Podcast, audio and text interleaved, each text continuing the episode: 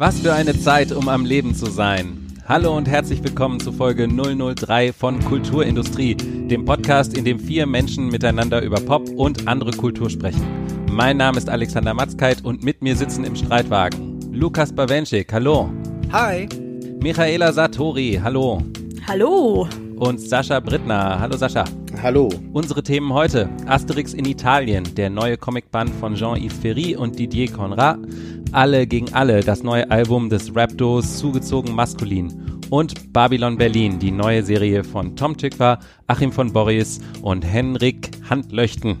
Außerdem wieder persönliche Empfehlungen von jedem von uns und von euch. Ja, Hi, es sind schon wieder zwei Wochen äh, rum und wir haben eine Rezension auf iTunes äh, erhalten. Immerhin äh, vier Sterne, vielen Dank dafür. Und da wurde aber kritisiert, äh, das wollte ich jetzt am Anfang der Sendung kurz aufgreifen, dass äh, Sascha, Lukas und ich äh, gleich klingen. Ich habe gedacht, wir könnten vielleicht dieses Missverständnis mal kurz ausräumen. Also ich, Alex, ich bin der, der immer die Moderation spricht ähm, und der Alterspräsident hier mit dem väterlichen Gestus. Lukas, welcher bist du? Ich bin der Schöne, aber das hört man leider nicht. Deshalb bin ich halt der mit der hohen, quäkigen Stimme. Okay, und Sascha, welcher bist du nochmal?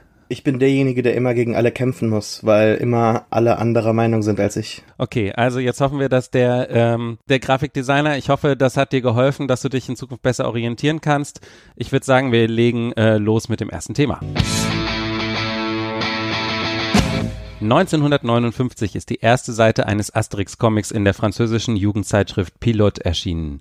1977 ist Asterix-Autor René Goscinny gestorben und 2013 hat Zeichner Albert Uderso das Werk, an dem er die letzten 30 Jahre alleine weitergearbeitet hatte, an ein neues Team übergeben.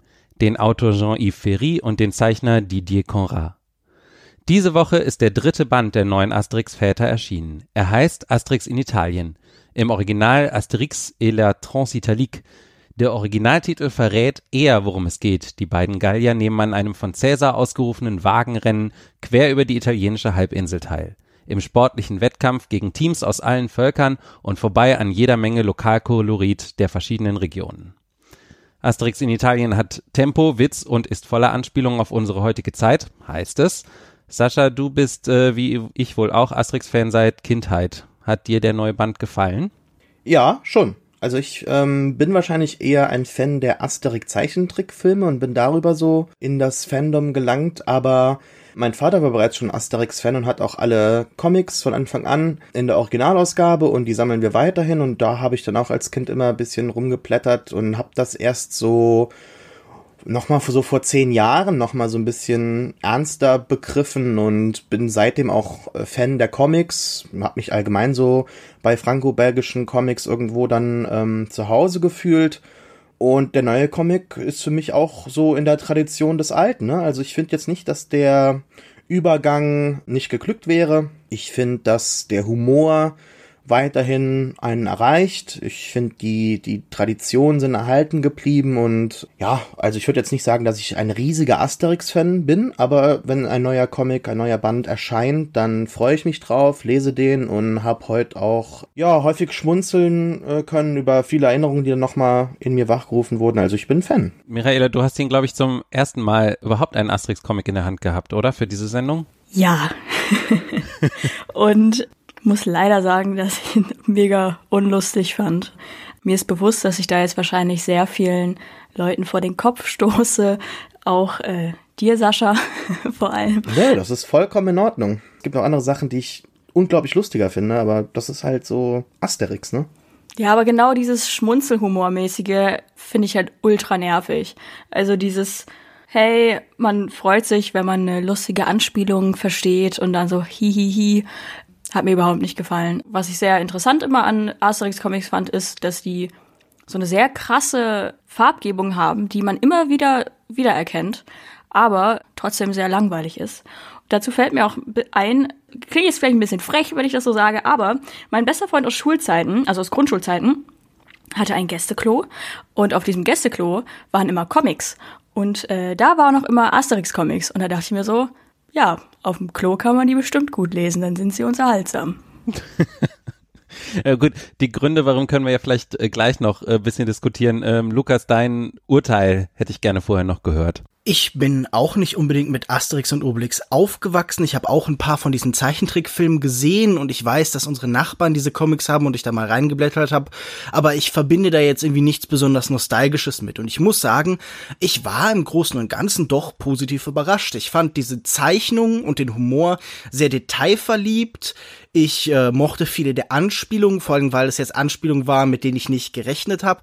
Es gab auch so ein paar ja, sehr unterhaltsame visuelle Gags. Also allein, wenn ich mir dieses erste Panel angucke und äh, diesen Straßenschild-Gag, der der gemacht hat, da war ich so, okay, wenn das auf dem Niveau weitergeht, dann komme ich damit ganz gut klar. Natürlich ist das jetzt irgendwie selten so ein besonders cleverer oder ein besonders mitreißender Humor, aber ich fühlte mich jetzt über diese kurze Zeit, die so ein Comic eben zum Lesen kostet, sehr gut unterhalten und ich, ich finde das jetzt auch keine besonders schlimme Beleidigung, wenn man sagt, das kann man gut auf dem Klo lesen. Also für mich war das einfach so ein netter, kurzweiliger Zeitvertreib, nicht mehr, aber definitiv auch nicht weniger. Ich finde das interessant. Ich hatte äh, gedacht, dass ähm, viel mehr Leute, aber vielleicht bin ich da tatsächlich, ist es tatsächlich so eine Alterssache, beziehungsweise wahrscheinlich sogar bei Leuten, die normalerweise noch älter sind als ich. Denn ich bin total mit diesen Comics aufgewachsen. Ich habe die wirklich in meiner Kindheit sehr häufig gelesen. Ich habe, glaube ich, auch wirklich alle gelesen. Und äh, für mich muss ich jetzt natürlich sagen, dass sich jetzt bei diesem äh, neuen Comic vor allen Dingen haben sie viele bekannte Zutaten halt neu zusammengemixt dafür. Also es gab schon andere Comics, wo so verschiedene Leute gegeneinander antreten, zum Beispiel Asterix bei den Olympischen Spielen. Es gab schon mal einen Comic, wo sie so rumreisen und halt immer so Lokalkolorit einsammeln, ist so Tour de France heißt der. Und dann gibt's ja auch äh, jetzt in diesem neuen, ohne zu viel verraten, äh, diverse Anspielungen darauf, dass die Gallier quasi indirekt schuld daran sind, dass es irgendwie bestimmte historische Ereignisse passieren. Also Asterix bei den Briten zum Beispiel ist ein Fall, wo sie quasi so nebenbei den Tee erfinden, der ja dann jetzt heutzutage sozusagen total zu äh, Großbritannien so gehört. Ich fand das alles immer noch gut umgesetzt und genau, äh, wie Lukas auch gerade gesagt hat und Sascha, so die Gags sind alle noch irgendwie auf der Höhe und klar, das stimmt, es ist schmunzelig, aber ich finde, es ist irgendwie, es hat immer noch so eine zeitlose, so einen zeitlosen Charme eigentlich. Michaela, kannst du vielleicht sagen, was dir sozusagen gefehlt hat? Witze? Vielleicht? naja, Witze gab es ja. Sie scheinen dir nur nicht gefallen zu haben.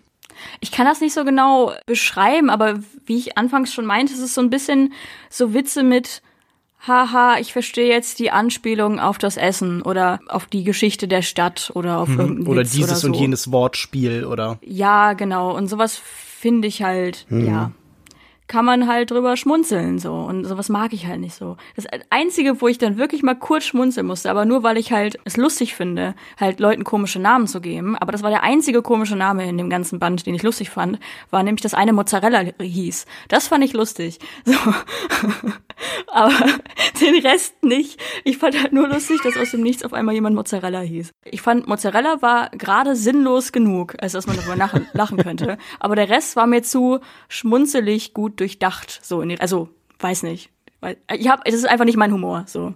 Was man zu dem Humor sicher sagen kann und was mir auch aufgefallen ist, viele dieser Gags waren sehr auf den einen Moment angelegt. Also es gab sehr wenig Sachen, die über eine Zeit gewachsen sind, die sich so aufbauen und so lawinenartig funktionieren und vergleichsweise wenig Sachen, die halt mit der Zeit dann irgendwie so wiederkommen, Callbacks und Sachen dieser Art, sondern das war immer sehr auf das einzelne Panel, auf den Moment beschränkt und wenig aufgebaut. Und da habe ich mir gedacht, es wäre vielleicht nett gewesen, wenn das so ein bisschen mehr Kontinuität hatte, wenn das in, auch gerade im Humor vielleicht stärker so ein Prozess wäre, der sich durch dieses Ding zieht. Denn das ist vielleicht für mich die größte Schwäche, diese Geschichte, die halt schon irgendwie so ein bisschen dünn ist. Also dieses Rennen, das wird nicht so besonders umfangreich erklärt und das ist jetzt auch nicht irgendwie besonders aufregend oder so. Es stellt vor allem wenig Herausforderungen an unsere beiden Protagonisten. Naja, aber war ja schon immer so. Also, ähm, wenn du clever aufgebaute Witzstrukturen äh, irgendwie so suchen will oder finden willst, dann, dann suchst du an der falschen Stelle hier, glaube ich. Asterix war, war halt schon immer in gewisser Weise, ich hoffe, ich sage sag jetzt nichts Falsches, aber mein Eindruck war immer so, dass die Gags schon so entweder Running Gags waren, ja, also die Piraten gehen auch wieder hier, hier wieder baden und so weiter. Mhm. Und Trubadix wird wieder gefesselt. Wieder, ja, genau. Oder es gibt halt diese Throwaway Gags, ne? Also am Ende wird halt immer gegessen im, im Kreis und am Anfang gibt's irgendwie eine, einen kleinen Vorfall und dann wird halt äh, entlang dieser Geschichte, die halt wirklich nicht oft aufregend ist, ja, so das eine Klischee nach dem anderen so durch, durch den Kakao gezogen, ne? Und das ist halt ein sehr klassischer Humor, der ist sehr zugänglich und ich finde, dass sich da trotz unterschiedlichen Autoren, unterschiedlichen Zeichnern da wenig verändert. Das hat einen gewissen Charme für mich. Das gibt dem Comic so was Zeitloses und auch, dass der Comic keine Massenware ist. Er erscheint nur alle paar Jahre mal. Es gibt auch nur jetzt 37 Bände. Und die Bilder sind voller Details und, und liebevolle Landschaften und es ist für mich immer noch so ein Ereignis. Das steht halt völlig konträr gegen dem dem US-Comic-Markt, wo halt alles äh, sehr, sehr äh, Massenware ist und da verlange ich auch nicht irgendwie so ein richtig hohes Niveau, was die Gags oder so angeht, sondern das ist halt einfach in der Tradition und das gefällt an einem oder nicht. Ja, aber das klingt doch jetzt, wenn du das so beschreibst, nach einer Tradition des Mittelmaßes. Vielleicht der Mitte der Gesellschaft. Ich glaube, was vor allem äh, diese Tradition, in der Goscinny steht, und das darf man ja auch eben nicht vergessen, dass es wirklich ursprünglich natürlich ein, ein, ein Produkt so der 60er, 50er, 60er Jahre ist. Es geht ja eigentlich sehr viel darum, diese französische Kleinbürgerlichkeit so ein bisschen aufzuspießen. Ne? Und das ist natürlich was, was sich jetzt wahrscheinlich über die Jahre sehr gewandelt hat und weshalb vielleicht die Asterix-Comics so ein bisschen aus der Zeit gefallen wirken und eben nicht mitgehalten haben unbedingt mit mit der Entwicklung der Welt und des Humors und so beziehungsweise die Anpassung daran ist glaube ich wenn überhaupt dann sehr gering geworden, also in sehr kleinen Schritten. Also ist das dann ein nostalgisches Projekt und vielleicht auch ein nostalgisches Produkt? Würde ich sagen, bei mir auf jeden Fall. Ich habe auch schon überlegt, ähm, weil wir ja im Vorfeld äh, so ein bisschen sozusagen bei uns abgeklopft hatten, wie so die Meinungen dazu standen. Und äh, dann habe ich halt auch überlegt tatsächlich, hm, wenn ich jetzt das zum ersten Mal in der Hand haben würde, fände ich das dann immer noch lustig, wenn ich das nicht als Kind, wo ich natürlich die Hälfte der Witze überhaupt nicht verstanden habe, zum Beispiel, also alles, was so an gesellschaftlichen Anspielungen äh, da so ab und zu drin steckt, wenn ich das nicht als Kind so eingesaugt hätte, hätte ich es dann noch so lustig gefunden, äh, wie ich es jetzt halt finde, weil es halt so vertraut und so nostalgisch irgendwie verbunden ist durchaus. Das heißt ja eigentlich, dass es vom Kult lebt und deswegen gut ist, weil Leute es schon seit Ewigkeiten lesen und es irgendwie kultig ist, das zu lesen. Also ja, es ist dann, wie du schon sagst, relativ witzlos für jemanden, der jetzt gerade im einigermaßen Erwachsenenalter dazusteigt und sich so fragt, ja, okay, cool, lustig. Ja gut, so. aber fast über 60 Jahre halt hinweg, also nur Kult,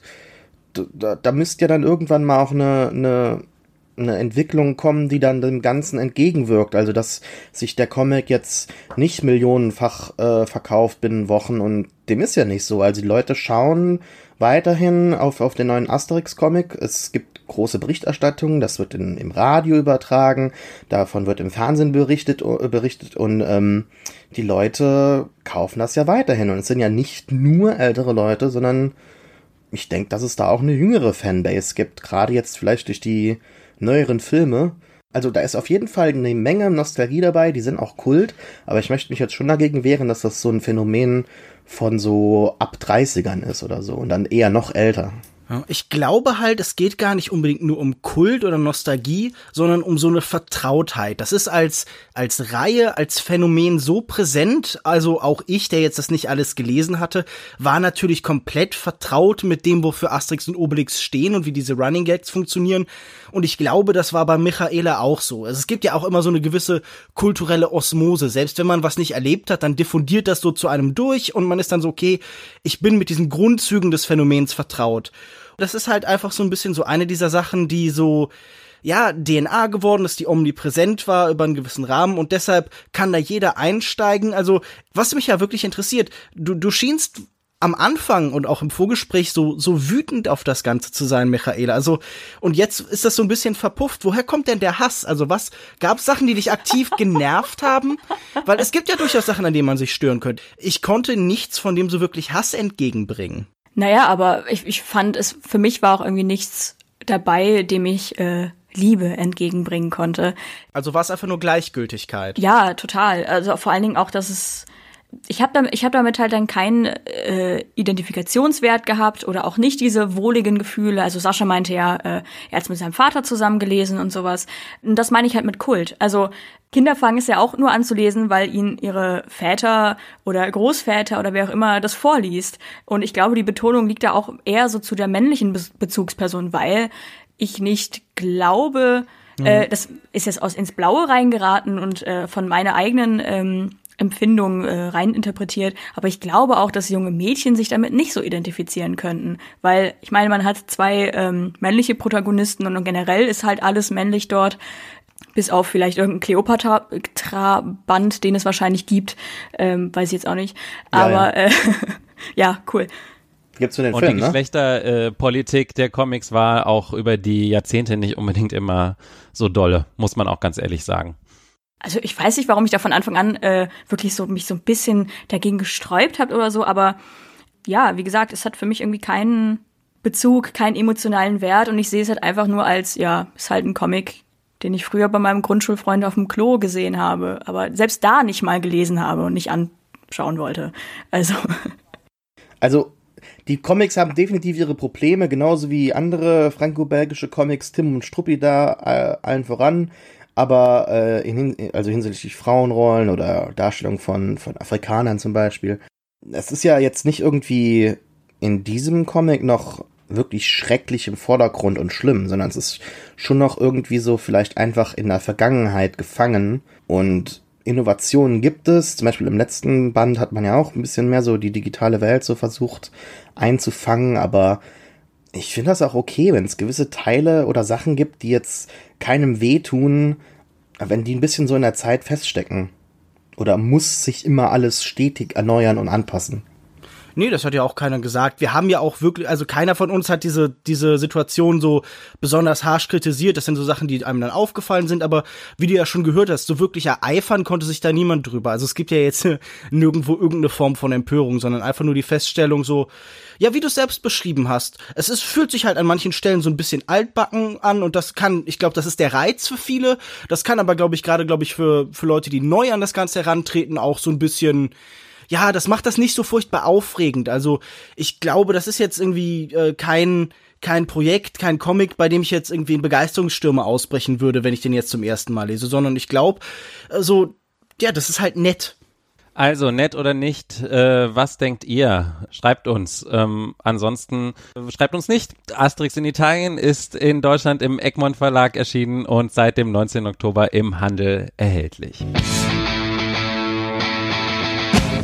Und weiter geht's mit anderen Dingen, wo wir jetzt mal schauen, wie hier jetzt der Zugang ist. Also zugezogen maskulin alias Testo und Grimm 104 haben zum ersten Mal 2010 für Aufsehen gesorgt, als sie sich auf ihrer LP Kauft nicht bei Zugezogenen mit der halben Berliner Rap-Szene angelegt haben.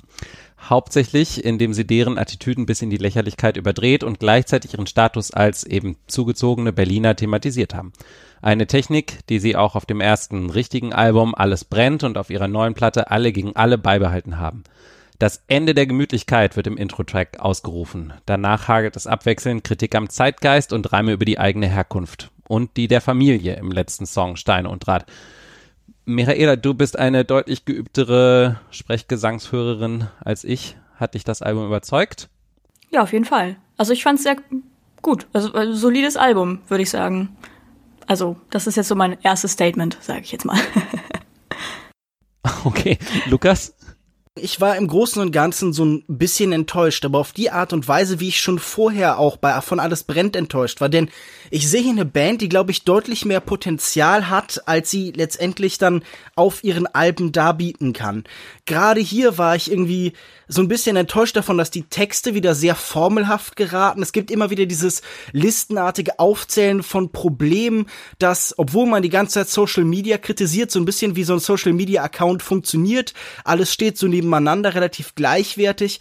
Und gerade im Mittelteil war das Album sowohl durch die Hooks, die immer die gleichen Ansätze hatten, als auch durch die Songstrukturen super repetitiv. Und das, was ich an dieser Band eigentlich immer am interessantesten finde, ist die Thementracks, die Teile, wo es dann vielleicht auch so ein bisschen lyrischer wird und man nicht nur diese Referenzrahmen ausbreitet, die kommen leider erst gegen Ende. Ich fand die letzten beiden Tracks am, am stärksten, aber insgesamt ist es für mich ein durchwachsenes Album. Sascha, Was fandst du? Ich bin nicht allgemein so der größte Rap-Fan. Ich höre eher selektive Rap-Songs, aber nie Alben oder Künstler, die ich dann verfolge. Also von daher, ich bin froh, dass wir das mal gemacht haben. Das erweitert meinen Horizont, aber nachdem ich jetzt alle gegen alle paar Mal gehört habe, ist da jetzt nichts wirklich äh, ins Blut übergegangen bei mir. Ich schließe mich da eigentlich bei der Kritik hauptsächlich schon bei Lukas an. Ich finde, dass da eigentlich jeder Song sich so anhört wie der zuvor. Also da gibt's natürlich kleine Variationen und ich möchte der Band auch jetzt nicht Unrecht tun, aber das hat mir überhaupt nicht gefallen. Ne? Also jeder Song hört sich gleich an. Und wir hatten ja auch angedacht, vielleicht das neue Ketka-Album zu reviewen. Und ich finde, die könnten beide sowohl die, die Songtitel als auch die Texte tauschen und sich in ihrem Gestus dann halt eben äh, das, das anpassen. Und es wird keinem auffallen. Ja, ich finde auch, die könnten mal so dieses Sing meinen Song-Ding äh, machen. ähm, genau. Oh Gott. Nein, allein schon der, der Titel. Die einen heißen Ich versus Wir, das andere heißt Alle gegen Alle. Das ist schon, äh, da sieht man so ein bisschen, wie da äh, die unterschiedlichen Schwerpunkte gelegt werden, finde ich, darüber, was mit unserem Land irgendwie schief läuft, äh, zumindest wie sie das sehen. Also ich muss eine Sache zugeben und das ist halt einfach, dass ich den Tonfall von, ich glaube, äh, Grimm ist derjenige, der so ein bisschen diese höhere Stimme hat, ne? Mhm. Ja, das macht mich einfach wahnsinnig. Dieses ständige Singen am Überschlag oder Rappen am Überschlag, das, das kann ich mir einfach auf Dauer sehr unangenehm, finde ich, das zum Anhören. Und textlich finde ich ja auch, also so beim ersten Hören war ich noch unsicher, dann habe ich ein bisschen gelesen, dann stand immer so, ja, die parodieren ja nur irgendwie Agro Berlin und so, aber ich finde halt, da können wir ja auch ein bisschen jetzt drüber reden, ob die, diese Grenze zwischen Ironie und Dummheit oder so dumpfer Provokation, äh, ob die irgendwo markiert ist, ob die irgendwo gezogen ist und muss man das überhaupt? Ich weiß nicht. Mireela, du fandst das Album ja anscheinend klasse, also vielleicht kannst du mir eine Antwort geben. Was die beiden halt immer machen oder oft machen, ist halt, dass sie sich äh, gewisse, gewisse Personas überstülpen und dann äh, halt in deren Wortlaut rappen und damit sich drüber lustig machen oder halt auf, wie ihr schon sagt, auf Missstände aufmerksam machen oder so. Und woran erkennt man das? Woran erkennt man das, dass sie jetzt eine andere Persona haben? Ich weiß nicht, ob man das sofort merkt, wenn man die Band noch nie gehört hat und äh, nicht so einen Ultra-Draht zu Hip-Hop-Rap hat oder wie auch immer, ob man dann sich vielleicht nicht denken würde, so, hä, was sind das für Arschlöcher, über was, was labern die da? prinzipiell, wenn man mal mehr als zwei Lieder von denen gehört hat, dann merkt man schon, dass da, dass sie sich ein bisschen drüber lustig machen. Und sie äh, sprechen ja auch genau Klischees an und dann vielleicht manchmal auch so popkulturelle Klischees oder so, wie zum Beispiel bei äh, Yeezy Cry Superstar. Äh, Yeezys sind ja äh, Turnschuhe äh, in einer Kollaboration von Adidas und äh, Kanye West, die halt eine Zeit lang so ein Ultra-Statussymbol waren und äh, man war halt ein ultra krasser Dude in der Sneaker-Szene, wenn man diese Yeezys hatte, die halt Unmengen von Geld gekostet haben, dafür, dass sie halt, ja, sagen wir mal, objektiv gesehen nicht wirklich halt krasse Turnschuhe waren. Und das ist halt, das verarbeiten sie unter anderem in diesem Song, dass sie sich so ein bisschen über diese konsumgeile äh, Social Media Leute lustig machen. Genau, was vielleicht für mich für mich so ein kleiner Kritikpunkt ist, ist, dass sie ein bisschen in dieser Tradition stehen, dass sie alles hassen. So und ähm, irgendwer hat es auch mal in einem Tweet oder so geschrieben, von wegen so, verschiedene Sachen aufgezählt und zugezogen maskulin immer, ja, hassen wir, machen wir nicht und sowas und dann atmen. Ich finde atmen gut und zugezogen maskulin erstickt und äh, dass äh, sie halt wirklich in dieser Position stehen, einfach fast schon aus Prinzip gegen alles zu sein und sich gegen alles aufzulehnen, was man, was irgendwer irgendwann mal cool fand. Das ist mir auch aufgefallen. Also ich möchte dir, glaube ich, an einem Punkt ganz erheblich widersprechen. Ich kenne auch alle Songs dieser Band und ich glaube nicht, dass die jetzt im besonderen Maße von einer Distanz zu dem, was sie da aussagen, halt stehen, sondern das ist natürlich zugespitzt. Natürlich ist irgendwie Grimm nicht Moritz oder so und natürlich ist Testo nicht äh, Hendrik heißt der, glaube ich, richtig? Ich glaube ja, bin mir auch nicht sicher. Also das ist natürlich nicht eins zu eins übertragbar. Rapper sind immer ein, bis zum gewissen Grad Kunstfigur, aber ich glaube nicht, dass sie eine Distanz zu dem gesagt. Ich glaube nicht, dass das da groß Personas sind, dass das hier irgendwie der Versuch ist, auch irgendwie zu übersteigern. Also ich glaube, das ist eine Lebenswirklichkeit, eine eigene Erfahrung, die man gemacht hat und von dem bleibt halt ein gewisser Jargon, ein gewisser Zugang zur Sprache und der wird dann eben kombiniert mit anderen Bezügen. Also es geht hier ja natürlich auch um irgendwie Paul Celan und Didier Eribon oder so. Das sind auch Bezugspunkte, aber die ergeben dann halt eben ein Gesamtkonglomerat. Und wenn es hier dann irgendwie so ein bisschen in die Richtung Agro geht, also ich glaube, diese Nostalgie zu dieser Agro-Phase, als dann ähm, also die Agro-Berlin-Phase, als dann halt irgendwie diese ganzen extrem lahmen und irgendwie partyorientierten 90er-Jahre-Rapper weggespült worden sind und Rap dann halt dieses Image auch in Deutschland bekommen hatte, dass es dann eben heute halt hat, das irgendwie mit so einer gewissen Unterschichtenorientierung und einer Gefahr sogar tatsächlich noch orientiert ist, das wird ja auch ganz klar zelebriert. Also ich glaube nicht, dass da eine extreme Distanz zum Gesagten besteht. Und ich denke, das ist auch absolut legitim bis zu einem gewissen Grad. Das ist ja der Versuch hier, äh, und darum geht's ja auch zum Beispiel in, in so Songs wie Nachtbus oder Teenage Werewolf, man versucht so diese Punk-Attitüde zu übertragen. Nicht umsonst ist das ganze Album benannt nach einem Album von, äh, von Slime von 1983, was ja auch ein sehr aggressives, sehr direktes, sehr hartes Album ist. Und ich glaube, das ist halt die Haltung, die man hier einfach dann wiedergeben möchte. Also ich wollte nochmal zurückgreifen auf was, was Michael eben gesagt hat. Ich finde, dass in den Songs, da findet man ganz oft Abgrenzung und wenig, wofür die eigentlich rappen, sondern eher Sachen, gegen die man rappt. Und das erinnert mich dann auch an so, an so YouTuber, die irgendwie so Sachen dekonstruieren und auf so einem Meta-Level YouTube kommentieren aber dann irgendwie so auch Teil des Systems sind. Und genauso sind sie ja auch wiederum Teil des Systems. Also sie müssen auch kommerzielle Dinge machen. Dann ist da so eine lustlose Pseudo-Transparenz da bei der Vorstellung des coolen, bei, bei dieser Album, äh, Albumsedition, die dann halt ganz groß, extra toll und, und prunk da dann steht, ja aber äh, das macht man halt, weil man die Kohle halt schon will, aber trotzdem rappt man dann halt gegen, gegen die Yeezys, ja, also da ist so eine, sowohl so, so eine Negativität ist da, dass man irgendwie gegen Sachen ist, statt für, und gleichzeitig ist da auch so ein Gegenspruch da in sich dabei, und das, das, das finde ich nicht gut, da reibe ich mich dran. Das ist vielleicht der sehr starke Kontrast zu so einer Band wie Ketka, über die wir vorhin so ein bisschen gesprochen haben, die in ihrem neuen Album sogar ganz konkret irgendwie zu so einem Punkt gefunden hat, wo sie sagt, für diese konkreten Ideen möchte ich stehen, auch wenn das uncool und kitschig ist.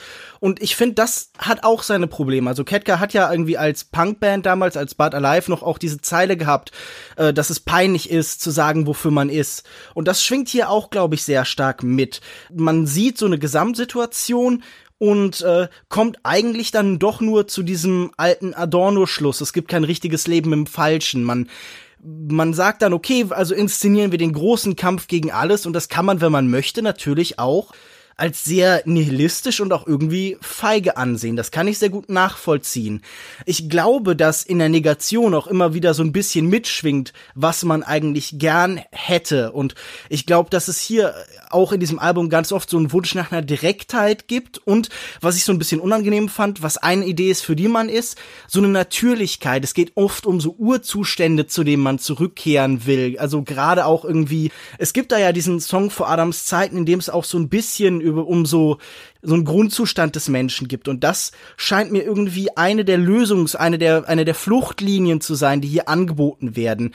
Der andere Punkt, für den man hier, glaube ich, ganz eindeutig ist, ist, sich selbst als Teil von Geschichte zu begreifen, sich selbst einzuordnen in so eine Ahnenlinie, wie bei eben Stein und Draht, dem, dem Abschlusssong und der Versuch, über die Vergangenheit zu stehen, wie wir jetzt mit der Gegenwart umgehen kann. Also das sind so die wenigen Positionen, die ich tatsächlich herauslesen können. Aber ich verstehe schon, wenn einem das zu dünn ist. Ja, mir ist auch aufgefallen, dass in dem Album halt viel äh, Kritik ist, aber äh, wie ihr schon meintet, wenig Vorschläge, was man denn besser machen könnte. Bei mir ging es noch ein bisschen weiter. Ich hatte noch mal nachgeschaut, wie alt die beiden eigentlich sind. Die sind fünf Jahre jünger als ich. Die sind beide Jahrgang 88.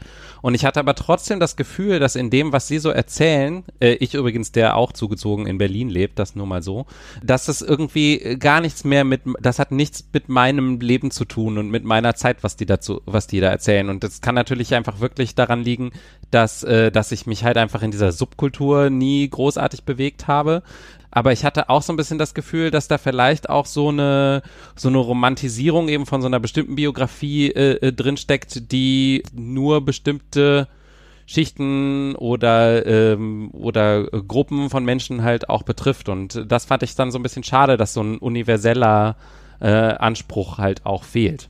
Also nicht nur ein Alternativmodell, sondern halt auch irgendwie eine Ansprache, wo man das Gefühl hat, egal wo ich herkomme, ich kann mich irgendwie damit identifizieren. Aber es gibt doch sehr starke Grundthemen. Also ich glaube, man findet das Universelle ja eigentlich immer nur im Spezifischen. Wenn man allgemein was Universelles schreiben will, dann wird es leer und hohl und, und tönt komplett schief.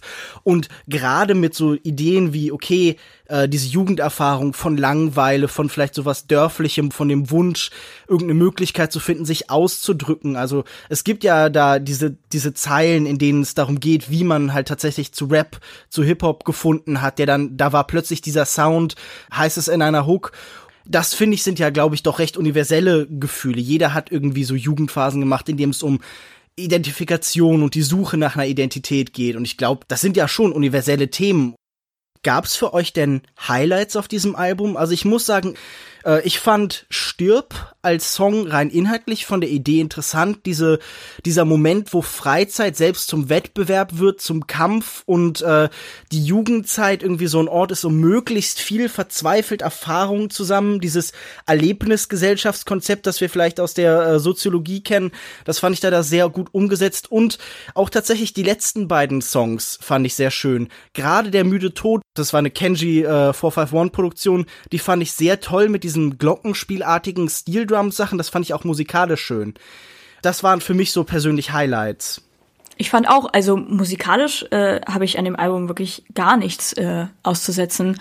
Mir gefiel, glaube ich, jeder Song. Also ich habe die ersten beiden Singles habe ich, glaube ich, tot gehört. Deswegen habe ich es jetzt nicht mehr so intensiv gehört, als das Album rauskam. Mhm. Aber ähm, ich finde auch gerade äh, halt Easy, Easy Christ Superstar und ähm, Nachtbus äh, mit dem zu Beginn mit dem Sample, sage ich jetzt mal, von diesem Prince of Bel Air Intro, fand ich super interessant. Ich fand viele Songs zum Abgehen auch drauf. Also äh, man hört zugezogen maskulin, finde ich, nicht nur still in seinem Kämmerchen, sondern äh, Konzerte lohnen sich da auf jeden Fall. Und es live zu hören und ähm, dazu mitzugrölen. Ich fand, es waren auch sehr viele Songs zum Mitgrölen drauf. Das fand ich manchmal ein bisschen forciert, dass äh, Refrains sehr grölig waren. Äh, musikalisch ist es, also habe ich wirklich gar nichts daran ausgesetzt. Ich finde es wirklich ein sehr, sehr gutes Album. Ich habe keine wirklichen Highlights gefunden. Da ist wirklich auch trotz mehrmaligen Hören nicht viel hängen geblieben. Du hast doch erzählt, alle gegen alle wäre sich zumindest als Ohrwurm bei dir eingebrannt. Aber ich weiß auch nicht mehr, was von diesem Ohrwurm dann, der gestern für so einen Tag gehalten hat, heute übrig ist. Und das ist ja auch nur bei einem Song von zwölf auf der Platte mir ist noch der Spruch hängen geblieben hier, dass er nur ein Affe sei, der Computers programmiert. Das fand ich nett, aber immer nur so Fetzen, ne? Also es ist nie, kein Gesamtbild entstanden und das, was ich erkennen kann, spricht mich auch jetzt nicht weiter an. Völlig okay. Ich habe von Anfang an gesagt, es ist nicht meine Welt. Deshalb ich bin froh, dass ich da mal reinschauen konnte, aber du bleibst ähm, lieber Tourist. Du ziehst hier nicht ein. Ich bleib Tourist, genau. Hier leben ja, ein Danke. Das ist ein gutes Fazit. Ja. Ja. Alle gegen alle ist auf 4Music erschienen. Ähm, wir sind unterschiedlicher Meinung dazu. Das ist ja auch ganz gut so. Ähm, aber ihr solltet auf jeden Fall mal reinhören. Babylon Berlin hat 40 Millionen Euro gekostet. Der Bezahlsender Sky und die ARD haben sich für die Mammutproduktion erstmals zusammengetan. Das sind die Fakten, die immer als erstes genannt werden, wenn es um die deutsche Serie geht, die es endlich mit all ihren amerikanischen Vorbildern aufnehmen soll. Also auch hier. Worum geht es in dem teuren Werk? Tom Tykwer, Achim von Borries und Hendrik Handlöchten verfilmen den Roman Der nasse Fisch von Volker Kutscher über den Kölner Polizisten Gerion Rath, der in Berlin der Weimarer Republik kurz vor dem finalen Ausbruch der Wirtschaftskrise ermittelt. Rath, gespielt von einem anderen Volker, Volker Bruch, ist einer Truppe von Pornografen auf der Spur, die versuchen, den damaligen Kölner Oberbürgermeister Konrad Adenauer zu erpressen Weitere Hauptfiguren sind Liv Lisa Fried als Charlotte Ritter, eine junge Frau aus armen Verhältnissen, aber mit klugem Kopf und Partywillen, und eine Gruppe aus russischen Trotzkisten, die ein ganz großes Ding planen und sich dabei immer wieder gegenseitig hintergehen. Die Wege kreuzen sich natürlich in Nachtclubs und Hinterhöfen, auf dem Alexanderplatz und in schmuddeligen Wohnungen. 16 Folgen in zwei Staffeln wird es insgesamt geben. Sechs sind bis jetzt erschienen. Lukas, wie fandest du das deutsche Serienwunder? Vorher sprachen für die Serie meiner Meinung nach das tolle Szenario. Äh, dieses Berlin der 20er und 30er Jahre finde ich, glaube ich, einen sehr faszinierenden Schauplatz. Dieses Belebte, das ich vor allen Dingen halt so über die Weltbeschreibung von so Leuten wie Bela Belasch oder Siegfried Krakauer kenne, wo ich das immer unheimlich faszinierend finde oder auch im letzten Jahr bei Christian Kracht. Ich war nur skeptisch bezüglich des Regisseurs beziehungsweise der anderen Leute, die das Ganze umsetzen. Ich bin kein Fan von Tom Tykwer und kannte seine Kollegen nicht so besonders gut und ich äh, bin im Großen und Ganzen doch positiv überrascht. Ich fand die Serie wirklich äh, eine sehr gelungene Unterhaltungsserie. Sicher, es gibt Kritikpunkte, an manchen Stellen wirkt das Ganze wie ein Tatort, der durch die Zeit gereist ist. Und dass man den Krimi herauspickt, das ist ja sicherlich auch kein Zufall. Das Ganze ist an manchen Stellen vielleicht so ein bisschen konventionell inszeniert, aber ich finde schon, also so doof das klingt, man sieht das Geld, das wirkt alles wertig und es gibt dann auch immer wieder so interessante Szenen. Das sind nicht unbedingt die großen, die für die Werbung entstehen, sondern da sind immer wieder kleine Vignetten dabei, die ich ganz faszinierend finde, die mir sehr gefallen haben und deshalb muss ich sagen, Babylon Berlin, auch ganz in Ordnung. Sascha, wie siehst du das? Also ich finde nicht, dass man der Serie das Budget ansieht momentan. Ich habe auch nur die ersten vier Folgen jetzt gesehen und hatte eigentlich auch nur vor, die ersten drei zu sehen, weil man macht ja immer so einen Drei-Episoden-Test bei Serien. Zumindest soll bis dahin klar sein, ob man die Serie weiterverfolgen soll oder nicht. Und hätten wir jetzt die Serie jetzt nicht so explizit hier dann als den Serienhit besprochen, dann hätte ich es, glaube ich, auch nicht weitergeguckt.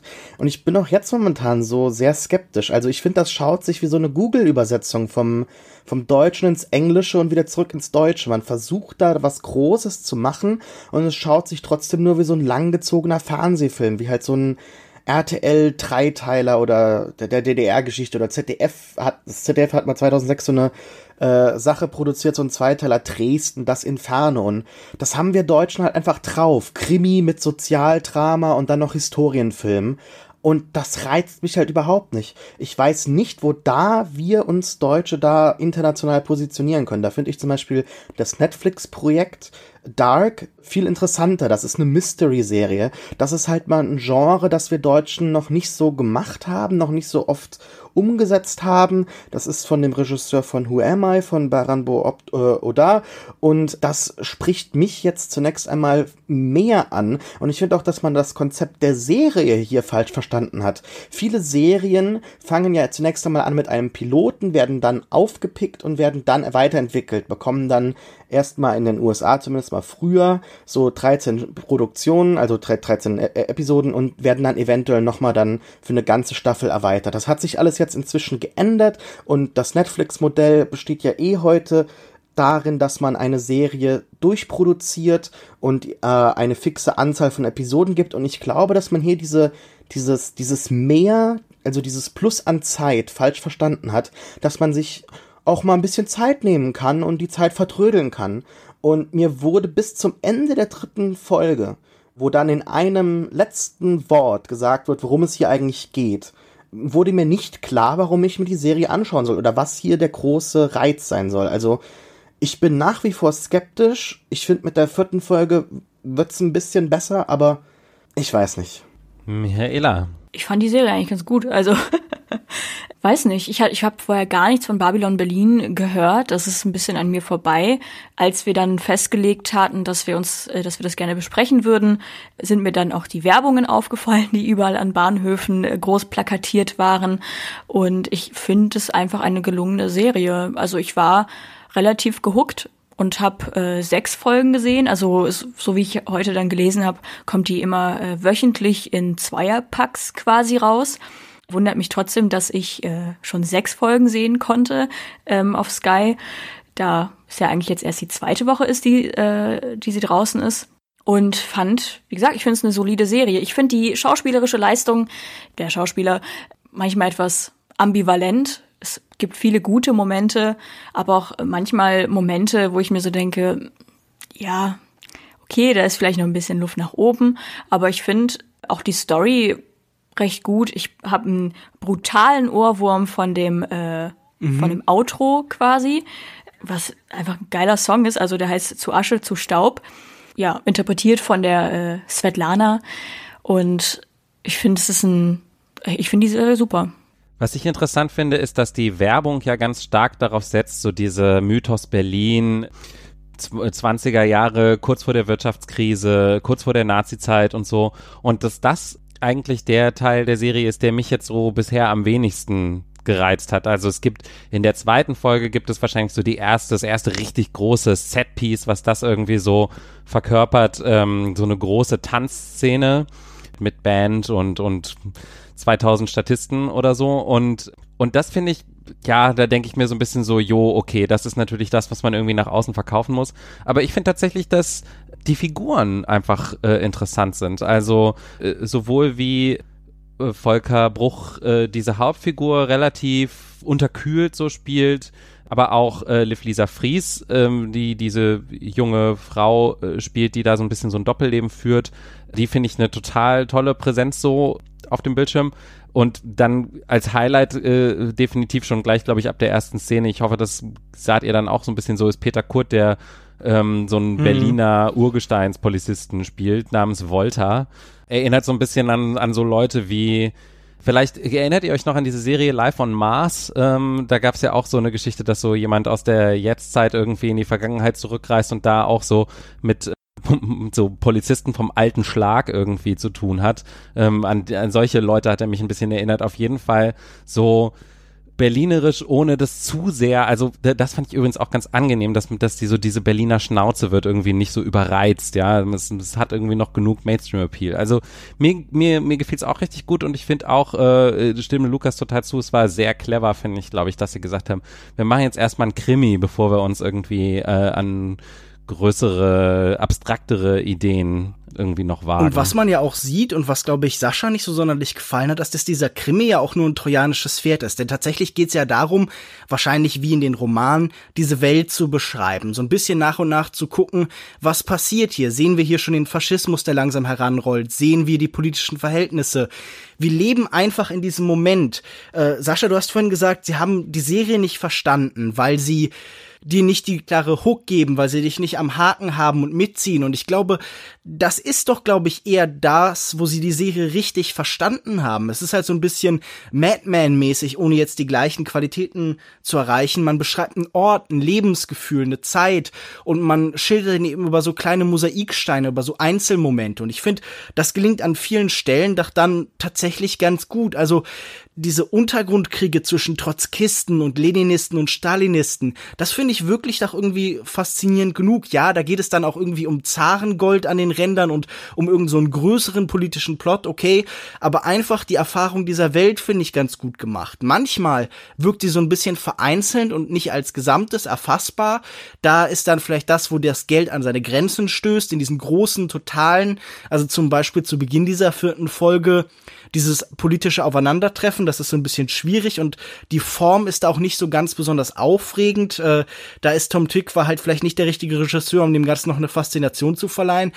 Aber ich finde wirklich in dieser Szene-zu-Szene-Basis, in diesen kleinen Momenten, da entsteht dann halt die große Faszination dieser Serie. Ich glaube, meine Lieblingsszene bislang war ähm, ein Gespräch zwischen einem Sohn und seinen taumstummen Eltern, den er ähm, das Radioprogramm dieser Zeit, das sie nachts irgendwie laut gespielt haben, aber es nicht gehört haben, in, in Lautsprache, in äh, über Handzeichen dann halt mitteilt und dann kommt Gustav Mahlers, ich bin der Welt abhanden gekommen und es ist irgendwie so eine ganz kleine, aber irgendwie so auf rührende Art nette Szene und die fand ich wirklich sehr, sehr angenehm und, und von solchen Szenen gibt's dann da tatsächlich genug in der Serie, um mich durchgängig bei der Stange zu halten. Aber da widersprichst du dir doch jetzt selbst. Du hast eben selbst gesagt, dass man das Universale nur im Speziellen suchen kann. Und momentan versucht man halt eben diesen Gesamteindruck äh, zu schildern, ja, das, da, so, so Berlin zu mystifizieren, ja, da habe ich sowieso meine Probleme damit. Ich bin da eher bei dem Kraftclub-Song äh, Ich will nicht nach Berlin, ja. Ich finde die Stadt äh, auch interessant, war auch schon dort, aber habe jetzt nicht so diese krasse Faszination damit, die teilweise in Deutschland auch schon in der Kultur wiederzufinden ist. Aber ich muss dich was fragen, wo widerspreche ich mir denn? Das sind doch sehr spezielle Situationen. Natürlich, äh, und diese einzelnen speziellen Situationen ergeben dann halt ein Ganzes. Ja, aber da fehlt halt momentan, finde ich, die zweite Ebene. Ich habe jetzt vier Folgen gesehen, ihr habt mehr gesehen, glaube ich, teilweise. Vielleicht kommt da noch mehr und das wird klarer. Aber ich finde, das, was amerikanische Vorbilder eben so groß macht, ist nämlich diese zweite Ebene, die das Ganze nochmal in einen größeren Kontext setzt. Und das ist trotz den vielen kleinen, tollen Momenten und so weiter nicht zu erkennen. Das ist momentan noch ein Mosaik mit mit vielen, vielen leeren Stellen für mich. Und da kann ich mir noch kein Gesamtbild machen durch die ganzen kleinen Teile. Und okay, eine, es ist eine Serie, deshalb schauen wir sie halt weiter und sie wird halt 16 Folgen haben. Ich denke, dass wir am Ende wahrscheinlich, oder dass ich vielleicht zu einem anderen äh, Fazit kommen kann, das, das schließe ich nicht aus, aber nach vier Folgen müsste mir einiges klarer sein und da fehlt einfach diese zweite Ebene.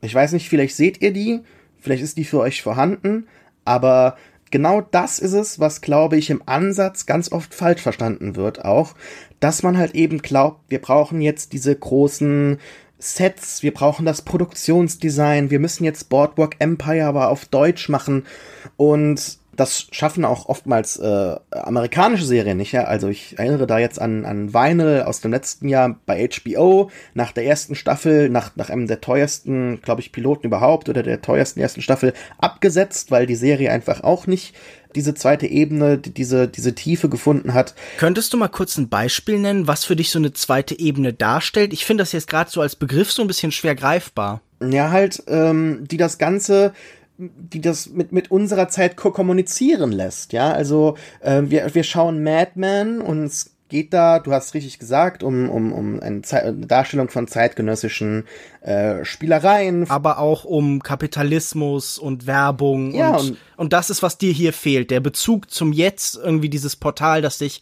mit dieser Filmwelt oder dieser Serienwelt verbindet also ich habe mich beim Schauen der Serie total an. Moment, äh, hast du schon die äh, 1. Mai-Demo gesehen, äh, Sascha? Ja, Genau. Und da habe ich mich total äh, erinnert gefühlt, genau, an G20. Ja, da habe ich sofort dran gedacht und das hat für mich dann diese zweite Ebene getroffen. Ich glaube, das konnten die Macher, äh, als sie die Serie gemacht haben äh, oder gedreht haben, wahrscheinlich nicht vorhersehen. Aber da fand ich das sehr ja, ich habe hab mich da sofort dran erinnert gefühlt und auch an die gleich, das waren irgendwie auch ähnliche bis gleiche Vorwürfe gegenüber der Polizei und dann äh, in Anführungszeichen Vertuschungsversuche jetzt seitens der Serie. Ich fand schon, dass da eine zweite Ebene war, also für mich so. Also mir hat sehr gut gefallen, dass auch verschiedene Sprachen dargestellt wurden in der Serie. Also es war sehr inklusiv. Also die äh, die Russen haben nicht irgendwie permanent gebrochenes Deutsch. Mit Russenakzent. Genau, wie sie es beispielsweise in amerikanischen Serien oft so machen, dass es eigentlich Russen sind, die aber untereinander halt amerikanisches Englisch mit Akzent sprechen. Äh, das haben sie nicht gemacht, sondern untereinander sprechen Russen halt Russisch.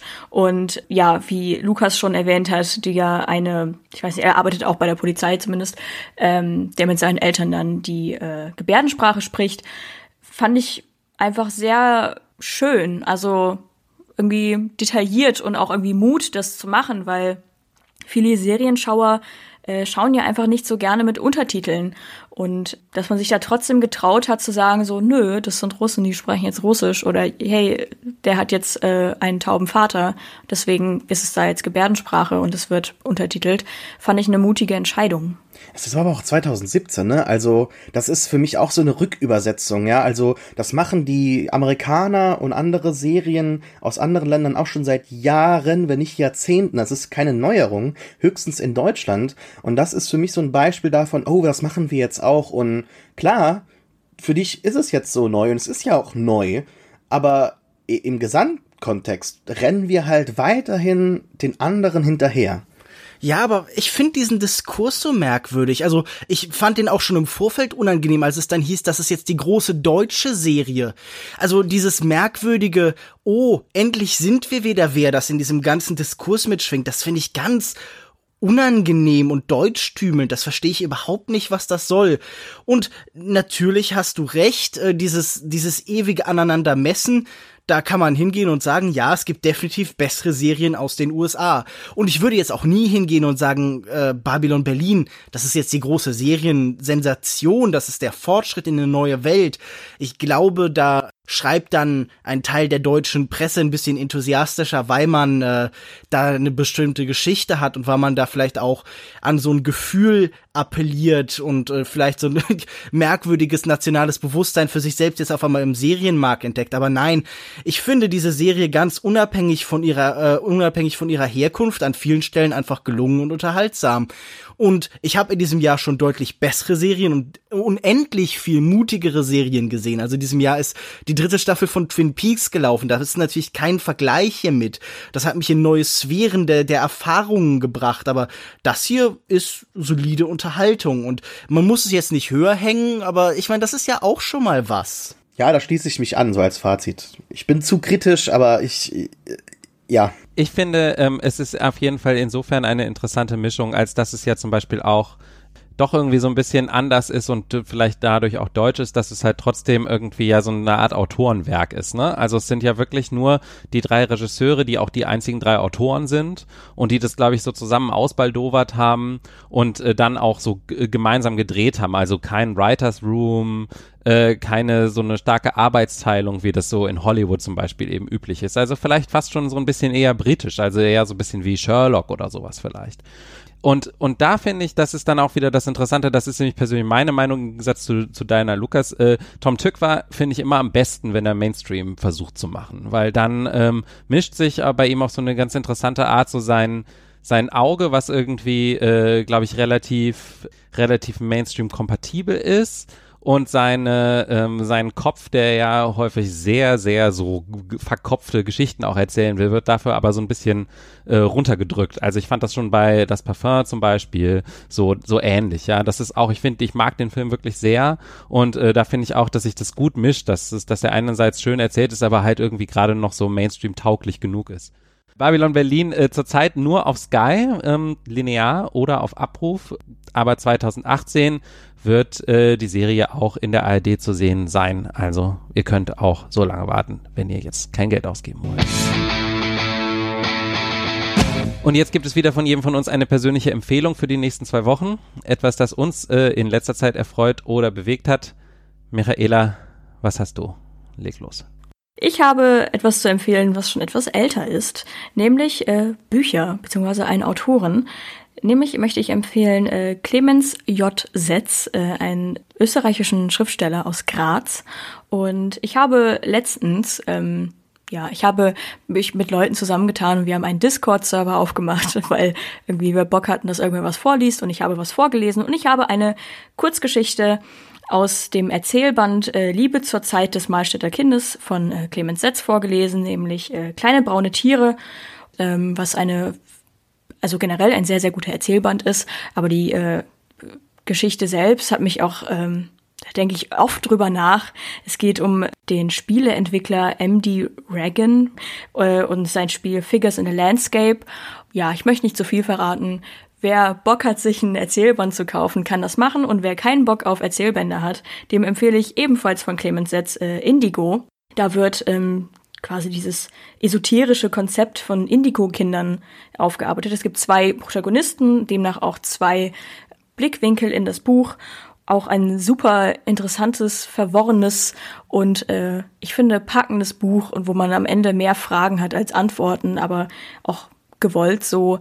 Ja, also Liebe zur Zeit des Mahlstädter Kindes ähm, ist, glaube ich, 2011 rausgekommen und ähm, Indigo 2012, beides bei Surkamp und empfehle ich beides. Vielen Dank.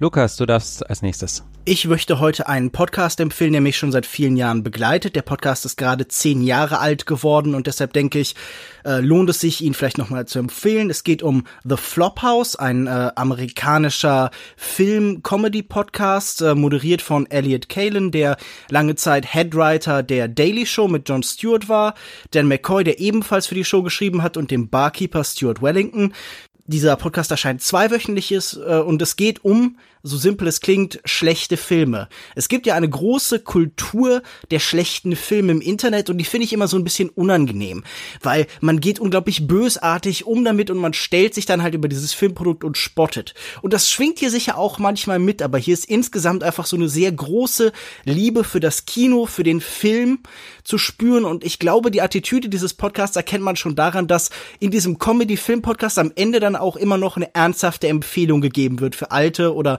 neue Filme. Und das sind dann auch wirklich stellenweise die Deep Cuts, das sind stellenweise sehr obskure und faszinierende Filme.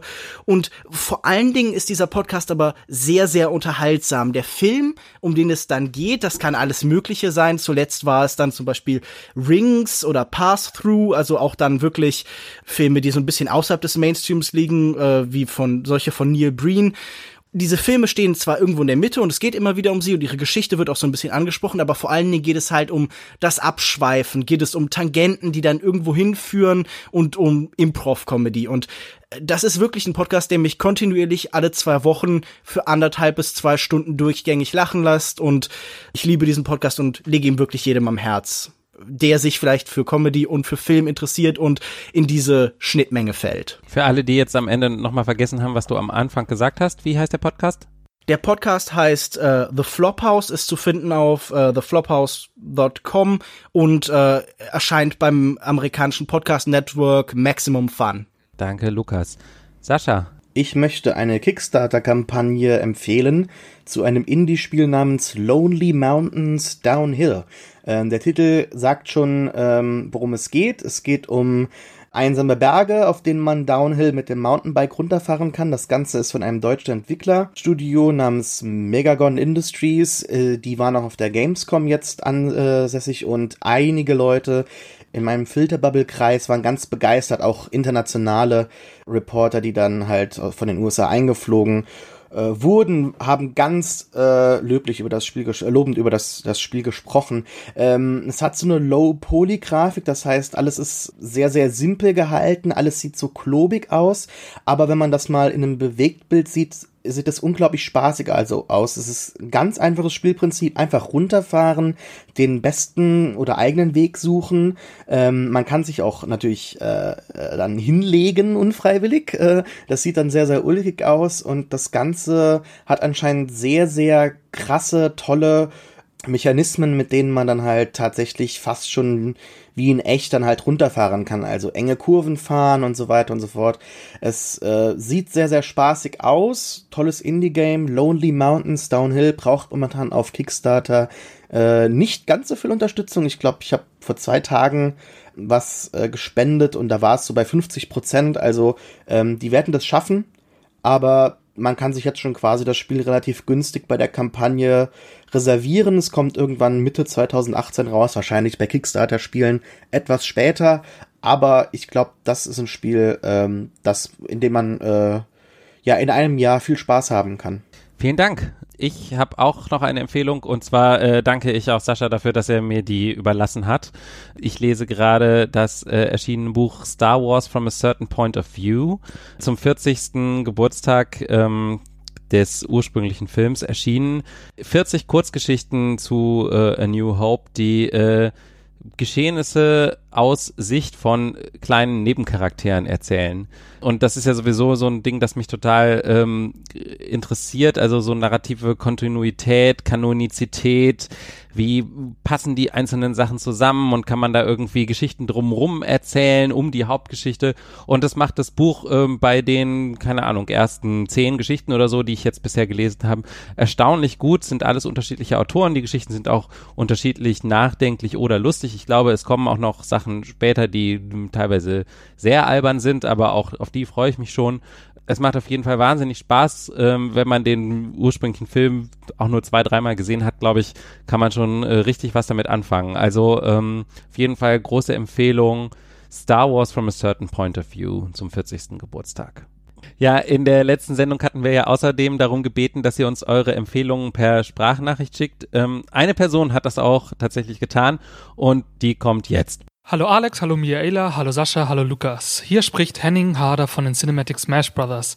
Da ich leider selber ja nur einen Filmpodcast habe, fallen so manche Medien aus dem Raster, die ich selber gar nicht besprechen oder thematisieren kann. Deshalb kommt jetzt mein Tipp. Und zwar ist das der Comic-Blog Zaungästin, den man unter zaungästin blogspot.de findet. Den verfolge ich schon seit einigen Jahren und von dem bin ich selber ein riesiger Fan. In diesem Blogspot geht es um die Comicautorin mit dem Künstlernamen Norma, die auf sehr amüsante, manchmal zynische und manchmal auch melancholische Art über ihr Leben berichtet. Sie ist selber Kunststudentin und die Themen sind so die Suche nach Sinn und nach Zufriedenheit und irgendwie danach irgendwo anzukommen. Der stilistische Clou dabei ist, dass sie das Ganze in einem Art ja, Paint-Stil kreiert, der jeweils perfekt zu den Geschichten passt, die sie erzählt. Das ist mein Tipp. Macht weiter so. Ich bin sehr großer Fan von euch und ich würde mich freuen, wenn man sich mal wieder liest oder mal wieder hört. Bis dann. Tschüss. Wollt ihr das nächste Mal an dieser Stelle zu hören sein? Dann nehmt einfach eine kurze Sprachnachricht auf eurem Handy auf und schickt sie uns per Mail an podcast.kulturindustrie.de. Das war's für dieses Mal. Vielen Dank, Lukas, Michaela und Sascha. Vielen Dank euch fürs Zuhören. Ihr findet unsere bisherigen Folgen auf Soundcloud unter Kulturindustrie und überall, wo es Podcasts gibt. Wir sind auf Twitter unter @kultindustrie Außerdem findet ihr mich dort unter @alexmatzkeit, Lukas unter @kinomensch, Michaela unter @mihatori, jetzt auch wieder, jawohl, Yay. mit Y und Sascha unter @reeft R E E F T oder ihr googelt uns und findet unsere Blogs und sonstigen Internetsaufenthaltsorte. Ihr dürft uns natürlich auch jederzeit im Mokka FD antanzen oder uns einen Drink ausgeben. Lasst uns wissen, wie euch der Podcast gefallen hat und was wir besser machen können. Denkt dran, in Apple Podcasts könnt ihr einfach direkt in der App Sterne vergeben. Aber natürlich dürft ihr auch einfach euren Freunden und Eltern von uns erzählen. Das würde uns freuen. Ansonsten sehen wir uns in zwei Wochen wieder. Bis dann. Tschüss. Ciao. Tschüss.